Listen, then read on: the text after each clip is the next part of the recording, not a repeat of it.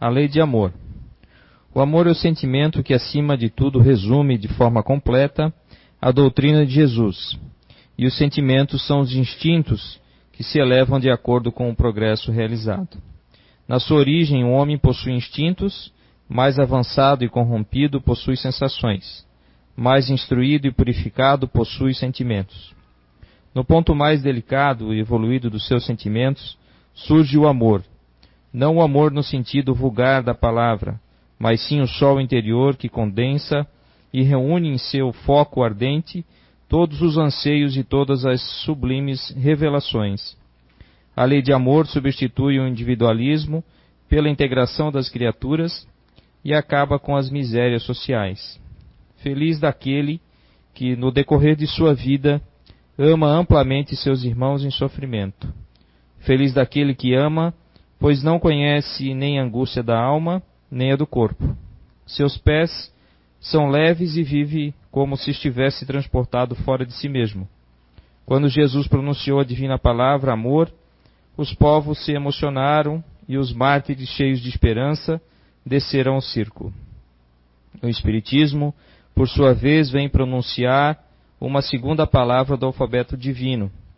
Ficai atentos, pois esta palavra ergue a laje das sepulturas vazias, é a reencarnação, que triunfando sobre a morte, revela ao homem deslumbrado seu patrimônio intelectual. Ela já não o conduz mais aos suplícios, mas sim à conquista de seu ser, elevado e transformado. O sangue resgatou o espírito e o espírito deve agora resgatar o homem da matéria. Obrigado, Robson. Boa noite a todos. É, essa leitura fala de amor como uma, uma energia suprema. Na verdade, é assim que nós precisamos entender o amor. O amor como uma, uma energia aglutinadora, como a fonte de tudo. Como, uma, como a confundir o próprio amor com Deus. Né? Deus é o amor na sua essência. Então, é importante a gente é, desenvolver isso cada vez mais, para que a gente possa compreender a importância de sentir e praticar o amor. Na verdade, o Espiritismo, assim como as outras religiões, nos dão é, treinamentos, né, cursos ou dicas constantemente sobre como amar. Como praticar esse amor. Né? Colocá-lo em atividade. Mas vamos lá. Lei de causa e efeito. É importante que a gente não faça aqui confusão com a lei de ação e reação. Embora muitos é, é, as coloquem na mesma linha, como sendo iguais ou muito similares. É importante que a gente compreenda e separe as duas coisas é, da seguinte forma: lei de ação e reação, como, como o próprio Newton descreveu, é, ele diz que para toda ação existe uma reação no mesmo sentido em direção contrária. Certo? É, essas forças se anulam. E são a, a, a lei de ação e reação, ela é do ponto de vista do tempo, imediata e inflexível. Ela vai acontecer. A lei de causa e efeito já é uma lei de cunho moral. Portanto, ela trata da economia do espírito. Ela trata da contabilidade da nossa vida. Né? O que nós fazemos de bom e o que nós fazemos de mal ou de equivocado e o que, que sobra no final como é que fica esse equilíbrio, né? Como é que fica essa economia espiritual? Necessariamente, quando nós cometemos um erro, nós precisamos passar por três, três fases aqui. Uma é o arrependimento.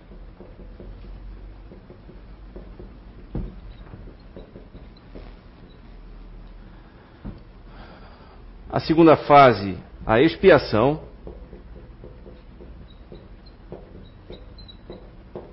E a terceira, reparação. Vale lembrar aqui que expiação, isso aqui é uma palavra católica, gente. É que quando houve a codificação, ah, os espíritos envolvidos nesse processo todo eram católicos. A França era católica, passava por um momento, na grande maioria católica. Então, isso aqui é um termo que se usava na Igreja Católica que significa efeito. Então, o que que isso tem a ver com a economia espiritual? Ora, é, eu preciso, para que eu não caia em, em, em, pagamento eterno das minhas dívidas, eu, eu preciso, preciso haver uma maneira de eu resgatar isso, de eu pagar essas dívidas, certo? Se eu for seguir segundo a lei de ação e reação, ou mesmo a lei de Italião, olho por olho, dente por dente, eu necessariamente vou ter que sofrer aquilo que eu fiz sofrer. Exemplo: alguém que matou muitas pessoas teria que necessariamente ser assassinado tantas quantas vezes matou. E mais ainda, por essas pessoas. Estranho, né? Mas seria isso. Vamos supor, o cidadão aqui matou mais quatro pessoas. Ele matou. Ora, o karma também diz isso. O hinduísmo é, e algumas, algumas linhas do budismo, obrigado, também nos fala do karma dessa forma. Ora, se esse cidadão aqui, o A, matou o B, o C, o D e o E, ele vai precisar, para poder resgatar, para poder quitar essa dívida que ele tem com os quatro, ele vai ter que ser assassinado pelos quatro. Estranho isso, né? Como é que fica isso? Como é que fica essa conta? Como é que fica essa economia? Ora, então vamos lá. O B, numa próxima encarnação, foi lá e assassinou o A ele já começou a resgatar uma parte da dívida dele. Mas e o B, que não tinha matado ninguém, como é que fica? Já assumiu uma dívida aqui, ok. Passou o tempo, ele reencarnou. O C, numa outra reencarnação, então vai lá e assassina o A também. Mas também nunca tinha matado ninguém. Ele já quitou uma parte da dívida. Mas esse aqui ficou endividado, porque acabou de assumir essa dívida. E assim sucessivamente. Primeiro que viram emaranhado aqui e sempre vai, vai haver um devedor. Né? Essa conta ela não vai fechar. Então o que a lei de ação e reação nos mostra é que é possível resgatarmos por outros caminhos. Por exemplo, já que falando de um matador, vamos falar aí de um déspota ou um grande conquistador do passado que pelas suas mãos ou, pelo seu, ou sob seu comando, assassinou milhares de pessoas. Vamos falar aí numa grande escala mesmo de morte. E aí, é lógico, é natural, e já vamos falar sobre isso também, que nas próximas reencarnações ele tenha ah, sequelas físicas e mentais. Nós já vamos falar sobre isso. Mas depois de um tempo ele não vai mais ter, isso vai amenizando. E aí, ou seja, ele já já espiou, já sofreu os efeitos daquelas atitudes no corpo físico, no intelecto, no psi, né? Porém, ele, a dívida ainda existe. Não quer dizer que basta a gente se arrepender e depois sofrer as consequências no corpo ou no nosso psicológico e a dívida desapareceu. Não, nós precisamos reparar. A dívida está lá. Ela só vai sumir quando nós fizermos algo de igual magnitude, que possa reparar realmente isso aí. Então, voltando ao exemplo desse grande matador, ele poderá no futuro, por exemplo, reencarnar como um, um grande pesquisador que descobre uma vacina que pode salvar milhões de vidas. E aí não mais as milhares que ele assassinou. Ou seja, ele anteriormente estava caminhando no, no caminho inverso do amor, no caminho de se afastar de Deus, e agora então ele reverteu esse sentido e começa a caminhar no sentido do amor, a praticar o amor. Ele tá, começa a trabalhar no sentido de se aproximar de Deus. Aí acontece o resgate. Vamos citar um outro exemplo aqui. Todo mundo conhece o, aquela história em quadrinhos do Superman? Super-Homem? Todo mundo conhece? O que é que enfraquece o Super-Homem? Kryptonita. Ok. Então vamos falar de Kryptonita. Chega de falar disso aqui. A Kryptonita, no caso do Super-Homem, é o que enfraquece. Cada vez que ele se aproxima, mesmo que ele não saiba onde está, ele automaticamente já perde as forças, né? Então, vamos fazer o inverso aqui. Vamos imaginar que o amor seja um sol na nossa vida. É o nosso Deus. Amor é o Deus. Ele é a verdade. Ele é a força. Enquanto eu estiver voltado para Ele e caminhando na direção dele, eu me fortaleço. Quando eu me, me viro no sentido oposto, eu me enfraqueço. Eu me afasto dele, eu vou enfraquecendo. E tudo que eu uso, todos os meus recursos físicos e intelectuais que eu usar no sentido oposto do amor, eu vou enfraquecê-los. Eu não consigo enfraquecer o amor, o amor é supremo. Então, no momento em que eu tento destruir com as minhas atitudes algo que seja relativo ao amor, eu acabo por destruir a mim mesmo ou essas minhas faculdades, essas minhas habilidades. Está confuso? Por exemplo, até as minhas, os meus membros físicos, no sentido que eu uso, à medida em que eu uso eles para fugir do amor, para praticar a violência, para fazer o mal, para prejudicar alguém, eu vou sofrer as consequências lá na frente. Portanto, hoje, quando a gente encontra pessoas com graves deficiências, aparentes ou, ou mesmo internas, isso são efeitos cuja causa está lá atrás. Ah, então sempre a causa é anterior? Sempre. Porém, nunca de outra encarnação. Nunca, não quer dizer que seja sempre de outra encarnação. As causas podem ser imediatamente anteriores. Né? Aconteceu logo ali, nessa, nessa encarnação. Exemplo, o sujeito não consegue se conter nos gastos. Para na frente de uma vitrine e compra compulsivamente. Gasta mais do que ganha. Está sempre endividado. E aí se ajoelha na frente do altar de uma igreja, ou então vem aqui no centro espírita e diz assim: Meu Deus do céu, que, que eu fiz? Eu atirei pedra na cruz. Eu não consigo sair dessas dívidas. Estou sempre endividado. Meu Deus, estou sempre. A minha vida é um martírio. E tarará e tal. E, e vai, vai por aí as lamentações, né? Mas basta olhar um pouquinho para trás e vai enxergar a causa desse efeito. Logo ali atrás. Ou então no, no presente momento. É importante que a gente fale isso, porque ah, em, em casa espírita não pode falar de dinheiro. O dinheiro faz parte da nossa, do nosso aprendizado. Alguém aqui consegue viver sem? Sem consumir dinheiro? Não é nem sem ganhar. Alguém consegue viver sem consumir dinheiro? Todo mundo aqui está consumindo nesse momento, né? Energia elétrica para o ar-condicionado, para a iluminação, para o som, as roupas. Está consumindo recursos. Então é importante que a gente saiba lidar com isso. Né? E saiba enxergar e tenha humildade para perceber e admitir que tudo o que acontece na nossa vida é um efeito que teve uma causa anterior. Só que com um detalhe, não é só coisa ruim. A gente esquece muitas vezes, a gente, a gente foca no que está acontecendo de ruim, de negativo na nossa vida.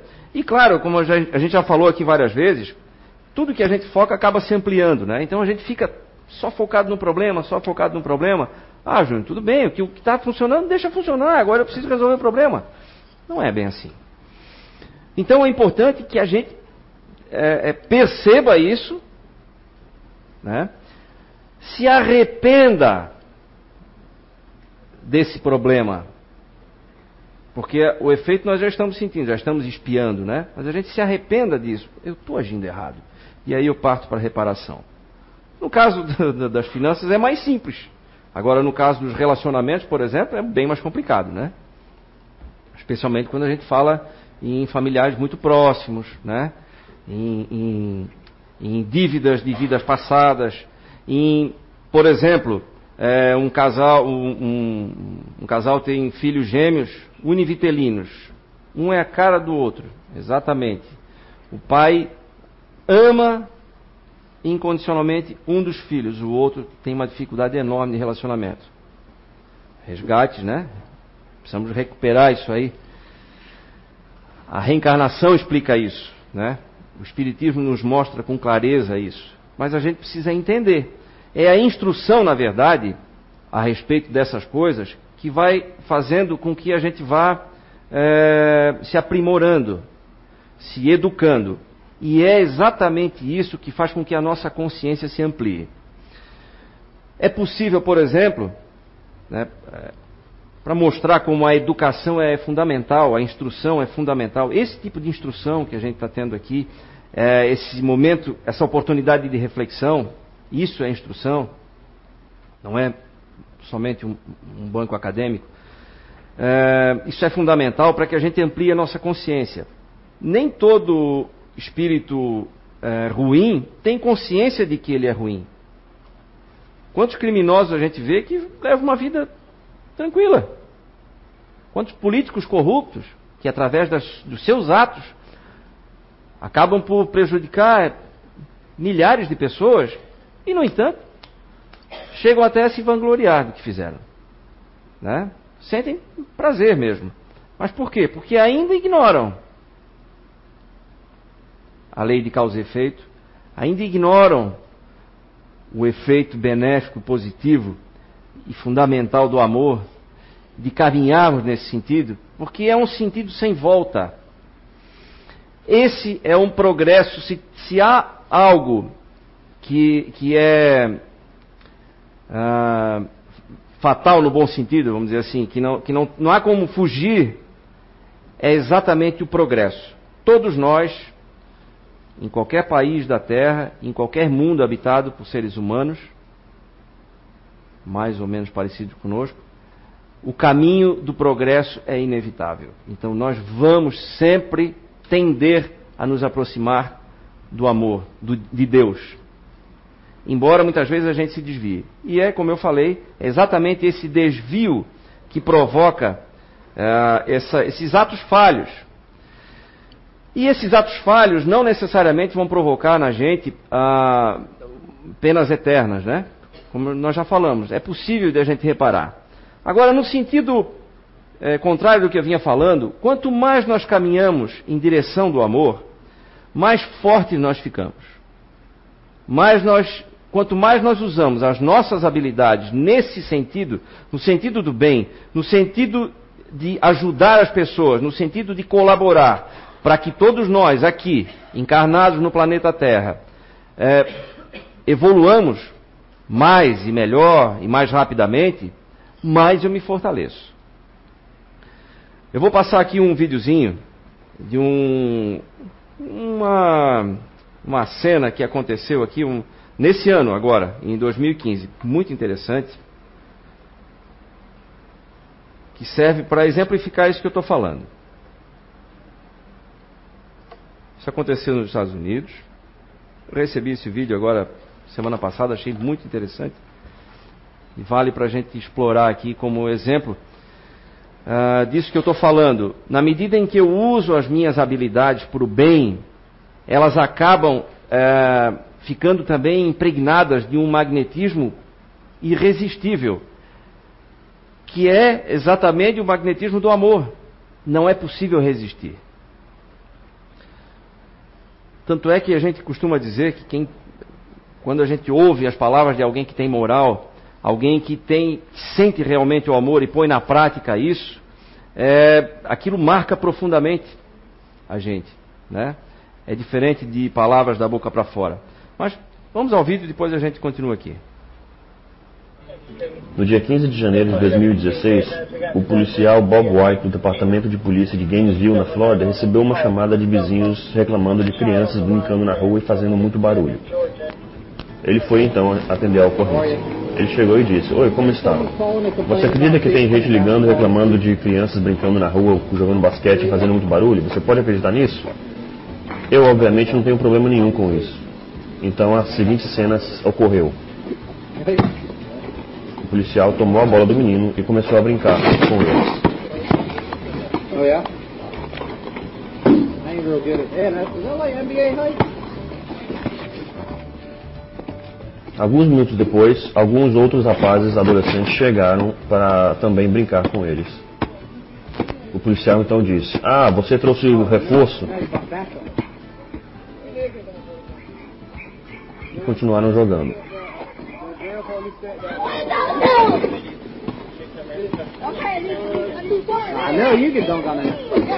Alguns minutos depois, o policial então teve que sair e disse: Ok, rapazes, eu tenho que ir. Só me fazem um favor. Claro que eu não tenho problema nenhum com vocês brincando na rua, jogando basquete na rua. Só me fazem um favor, não tentem fazer muito barulho. Tentem ser um pouco mais em silêncio, para a gente não precisar de ter receber ligação de ninguém reclamando. Vocês jogam aqui todos os dias? As crianças disseram. Sim. Ok, então amanhã eu vou tentar trazer reforço, tá? Vou ver se a gente é, tem um jogo aqui amanhã. Mas ninguém imaginava o que estava para acontecer. Policial Bob White pensou que teria uma reunião na manhã seguinte com seus companheiros de trabalho para explicar a eles o plano de jogar um jogo de basquete contra aqueles meninos na rua.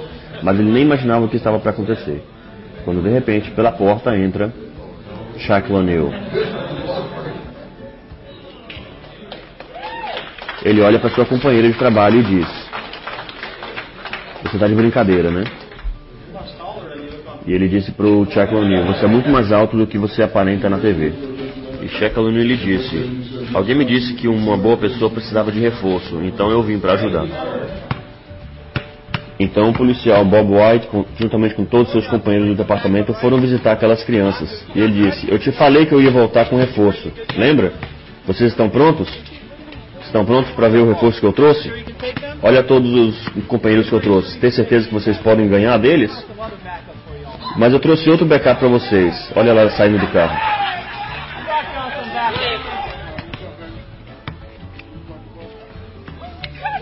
As pessoas da vizinhança mal podiam acreditar que Shaquille O'Neal estava de fato ali brincando com aqueles meninos na rua.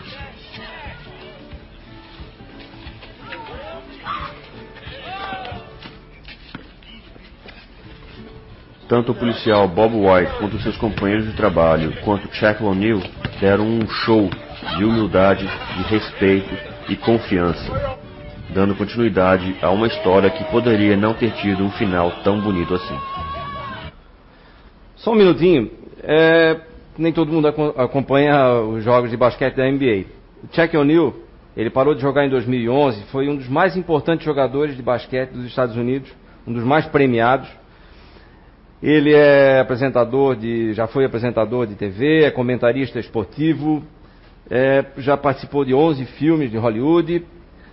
Ele já gravou, se não me engano, quatro álbuns de rap, sendo que um deles teve. É, não foi de platina, chama um outro nome, multiplatina, algo assim, extremamente vendido. Ou seja, para nós aqui pode ser um mero e ilustre desconhecido, nos Estados Unidos, especialmente para jovens dessa idade, ele é um ídolo, é um ícone nacional, alguém muito respeitado pelo que fez, pela sua trajetória no esporte e tudo. Então, eu fiz isso para vocês prestarem atenção no que ele vai dizer agora ali. E logo depois do jogo, Chuck O'Neill reuniu os garotos para uma conversa séria e disse: eu estou muito orgulhoso de vocês. Fiquem longe de problemas, escutem seus pais, respeitem os idosos, vocês podem ser quem vocês quiserem ser. Eu sou de um bairro igualzinho de vocês, eu cresci igualzinho isso aqui. E só você mesmo pode mudar isso aqui. Eu me tornarei o que eu quiser. Eu serei um líder e não um seguidor. Eu respeitarei meus colegas e idosos e especialmente os meus pais. Ok, galera, eu amo vocês. Ok. Então, é disso que eu falo. Usar, usar os seus recursos, as suas faculdades, aquilo que ele tem, aquilo que nós temos ao nosso dispor para fazer o bem, só nos fortalece. Alguém aqui tem dúvida que essas palavras e essas imagens vão seguir com esses jovens aqui para o resto da vida? Né? Tamanha força magnética que isso deve ter impregnado neles. Por quê? Porque era, era alguém que eles viam numa distância tão grande. Era um ídolo da TV, do esporte. E os americanos dão muito valor a isso. Seria com o futebol nosso aqui. Então, imaginem um jovem vivendo na periferia, sujeito a todos os riscos de envolvimento com drogas, com tráfico de drogas, com violência de todo tipo, e recebem a visita de um ídolo e diz: é, Eu estou orgulhoso de vocês, e mais do que isso, a atitude dele de sair de onde ele estava para ir lá, atender um convite de uma policial, que foi a colega daquele outro policial, é, é, aquela alma boa que ele falou ali, ela também se comoveu com o que ele falou e ele, ele queria convidar os colegas para ir lá e ela teve a ideia, disse, não, vou convidar um outro reforço. Então a atitude dele também vem carregada disso aqui. É uma atitude carregada de amor, é, uma, é um ato poderoso. Não foi pago por um patrocinador para aparecer, bater fotos e distribuir autógrafos, não.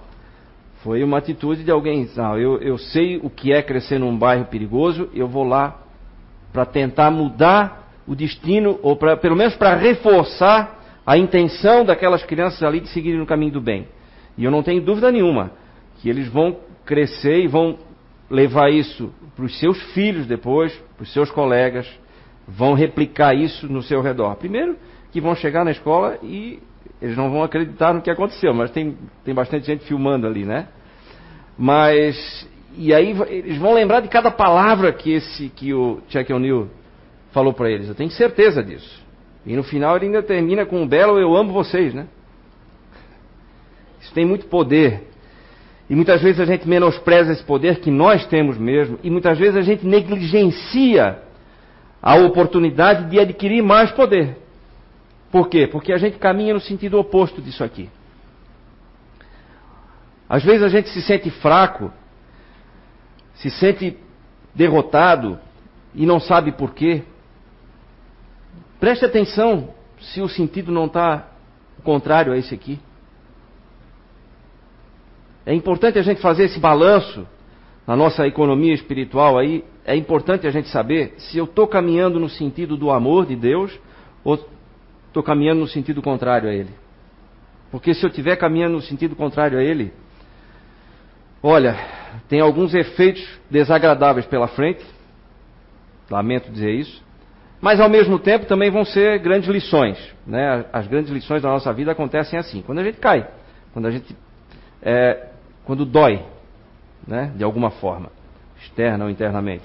É aí que a gente aprende, e esse aprendizado fica, fica para valer. Mas não vamos esperar que doa tanto assim. Dá para fazer antes. Na economia espiritual, o que vale é essa é aumentar o nosso contato com o amor.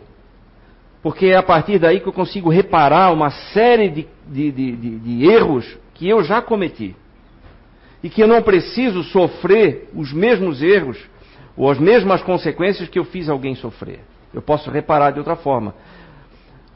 A reparação vem por outros caminhos.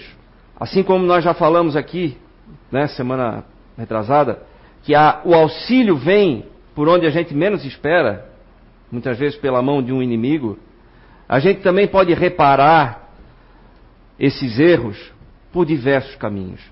Não existe fatalidade, não existe olho por olho, por olho dente por dente.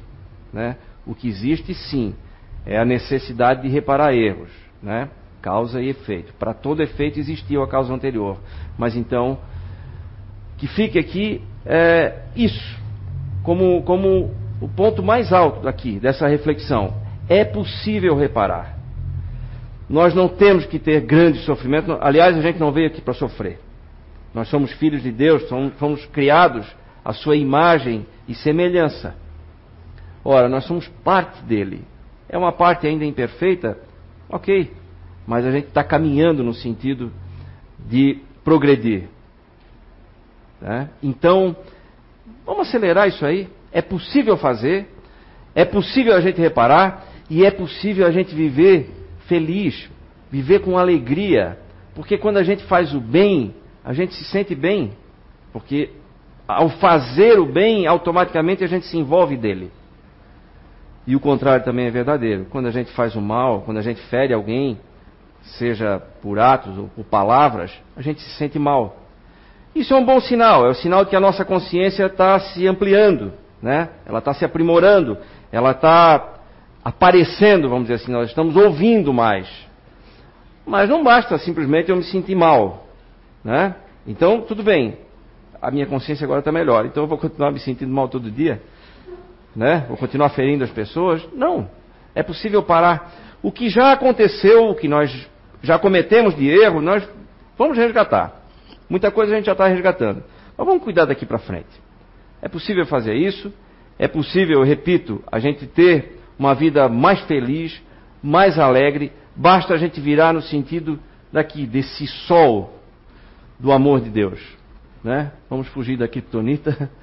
Né? Vamos aproveitar isso aqui. A todo instante tem muitas pessoas mostrando que é possível, por pequenos gestos, a gente encontra pessoas na rua que dão um sorriso para a gente do nada, nem conhece. Mas são tão amáveis com um gesto de um segundo. Mas a gente né, sente um conforto. Naquele semblante descompromissado, né, que nem nos conhece. Às vezes o desconhecido faz com que a gente se livre do, do, da desconfiança.